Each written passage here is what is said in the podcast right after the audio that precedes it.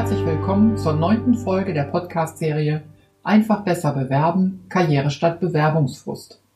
Mein Name ist Vita Seidel. Ich bin Inhaberin der Rice Personalberatung aus Königswinter bei Bonn. Tust du dich auch schwer, ein Gehalt in deiner Bewerbung anzugeben? Dann habe ich ein paar Tipps für dich. In vielen Stellenanzeigen werden Bewerber um eine Gehaltsangabe gebeten. Kaum jemand gibt hier fröhlich eine Zahl an. Das ist verständlich, denn all die Details, die für eine seriöse Nennung nötig wären, die kommen eigentlich erst im Vertragsgespräch ans Licht. Wie also gehst du als Bewerber am besten mit der Frage um? Dazu kann ich nur sagen, kläre sie vor dem Abschicken der Bewerbung, und zwar ganz detailliert. Ob du sie dann schon im Anschreiben angibst oder nicht, das ist Geschmackssache. Lass uns mal nachdenken, was da so alles Sache ist. Wenn dir das Angeben einer Gehaltszahl schwerfällt, dann kann man ja immer auch einen Vermeidungssatz formulieren. In der Art, dass du auf das Vorstellungsgespräch verweist, bei dem das Gehalt diskutiert werden könnte. Das hilft aber nur selten. Wenn in der Stellenanzeige um eine Gehaltsangabe gebeten wird, dann kannst du mit einem Anruf der Personalabteilung rechnen, um diese Gehaltsfrage mit dir zu klären. Das ist eigentlich eine gute Sache, denn es heißt zweierlei. Es besteht Interesse an dir. Deine Bewerbung hat Anklang gefunden. Und zweitens, es gibt dir die Möglichkeit, im Telefonat ein paar Randparameter zu klären. Wenn du in einem solchen Telefonat aber eine zu hohe Zahl angibst, dann kann dich das rauskatapultieren. Denn Unternehmen legen in der Regel mit der Planung einer neuen Position auch den Gehaltsrahmen fest. Das wäre nicht so schlimm, wenn sich der Arbeitgeber am Ende als keine gute Option für dich entpuppt. Im anderen Fall wäre das aber eine kleine Katastrophe. Und das kannst du in dieser Situation einfach noch nicht abschätzen.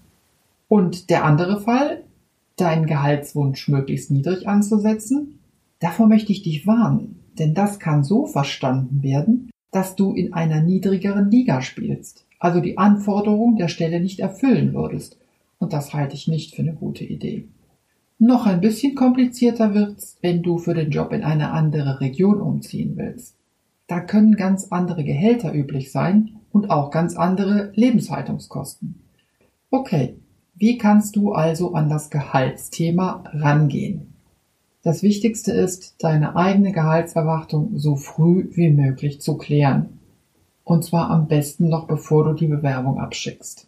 Dein heutiges Gehalt plus ein Wert X, das ist legitim. X wird in der Regel als ein Prozentsatz verstanden, als ein Aufschlag so zwischen 10 und 20 Prozent. Das ist aber nur eine Daumenregel. Internetrecherche ist eine gute Option. So findest du übliche Gehälter für diesen Job, um den du dich bewirbst. Viele Faktoren spielen da rein. Es ist die Region, deine Berufserfahrung, die Branche, in der du arbeiten würdest, auch deine Ausbildung. Geht es um einen Arbeitgeber aus der Wirtschaft, dann ist die Gehaltsverhandlung frei. In der öffentlichen Hand gibt es in der Regel einen sehr festen vorgegebenen Rahmen. Ist der Arbeitgeber tarifgebunden, dann kannst du dich sehr gut über das Tarifregister deines Bundeslandes für diese Branche informieren. In allen anderen Fällen empfehle ich dir ein paar gute Quellen für die Internetrecherche. Gehaltsvergleich.de, Gehalt.de, Nettolohn.de. Auch der jährliche Gehaltsreport von Stepstone ist eine super Quelle.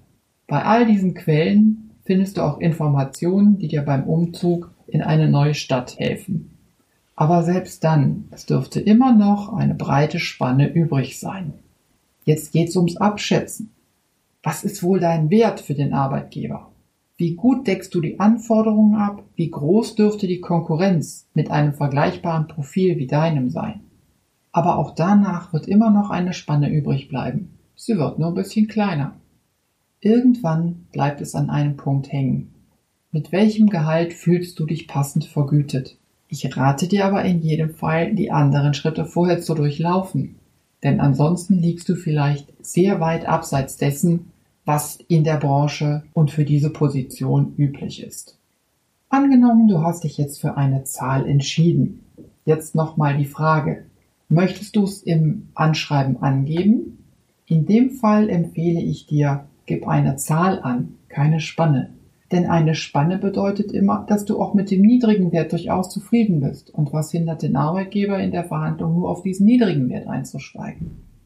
Wenn du eine Zahl angibst, neben dieser Zahl könntest du noch auf wesentliche Nebenleistungen hinweisen, die du heute schon hast. Zum Beispiel auf die Urlaubstage oder auf einen Dienstwagen. Es bietet sich auch an, die Zahl in Relation zu einer erwarteten Wochenarbeitszeit zu setzen. Möchtest du keine Zahl angeben, bleibt dir immer noch die Möglichkeit, im Anschreiben auf das Vorstellungsgespräch zu verweisen, in dem dann das Gehaltsthema geklärt werden könnte. Was aber, wenn das Telefonat kommt und sich die Personalabteilung bei dir meldet? Jetzt wirst du nicht die Möglichkeit haben, so zu verhandeln wie in einem Vorstellungsgespräch, denn dazu ist der Vertreter der Personalabteilung nicht befugt.